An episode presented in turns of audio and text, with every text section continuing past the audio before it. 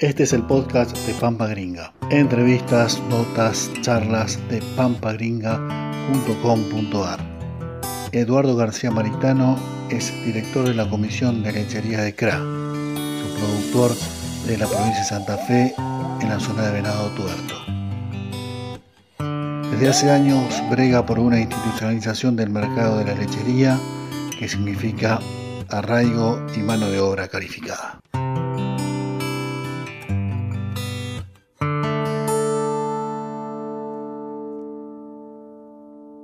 Un poco la idea es para charlar y bueno, ver, analizar o cómo están analizando desde CRA, digamos, la, información, la noticia que tenemos del día de ayer, que tiene que ver con, eh, más allá de lo que, de lo que significa, digamos, de lo, de lo que es Coto, bueno, eh, lo que significó en el día de ayer esta llamada, se dice, desde la Secretaría de,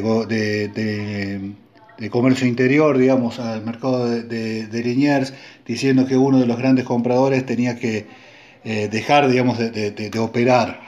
¿Cómo, más allá de, los jugadores, cómo están analizando ustedes, digamos, desde CRA esto que, pasó?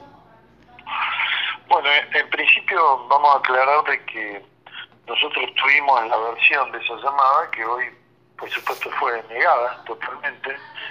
Dicen que no existió. Eh, bueno, la verdad que no, no sabemos la verdad, pero la realidad de todo esto es que este clima de, rumores que van y vienen eh, son negativos. Son negativos porque funcionan como, eh, como, como una suerte de intervención donde se produce un clima de desconfianza, no hay un horizonte claro de hacia dónde se quiere ir ni qué medidas se van a tomar, y esa misma desconfianza se traduce en una falta de inversión.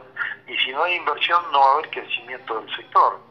Eh, creemos que esa, desde ese punto de vista es la preocupación, porque si se quiere combatir con este tipo de medidas los aumentos de precio en las góndolas al consumidor, creo que se está yendo por el camino absolutamente equivocado.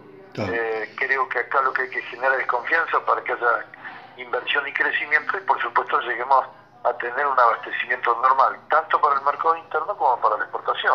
No, sí, un poco eh, la pregunta, digamos, es eh, ¿por qué esta, este, esta línea, digamos, de, tratar de, de, estirar, digamos, de tirar la cuerda, hasta dónde, digamos, esta, esta tensión?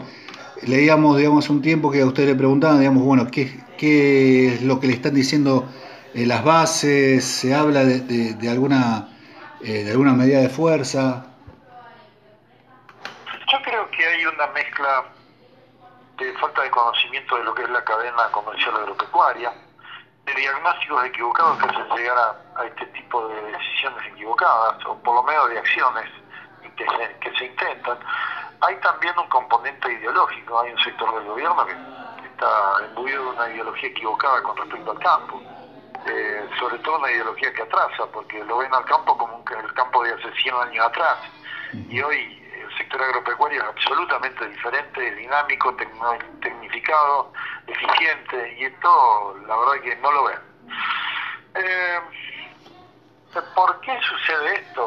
O mejor dicho, eh, ¿por qué estamos asistiendo a este tipo de situaciones? La verdad que no, eh, uno no lo termina de entender, porque esto no es materia de un especialista. Creo que con, tener criterio y sentido común, esto estas cosas diciendo se verían claramente, ¿no? Y podríamos poner en marcha otro tipo de acciones políticas. Los productores obviamente están con un malestar muy grande, hay un ambiente de mucho malestar, eh, un ambiente de cansancio porque además de la agresión que recibe el productor casi, yo diría que hasta semanalmente, con, tipos de medidas o anuncios que realmente agreden al, al sector agropecuario, Además de eso, este, obviamente uno termina sin saber dónde está parado y hacia dónde ir.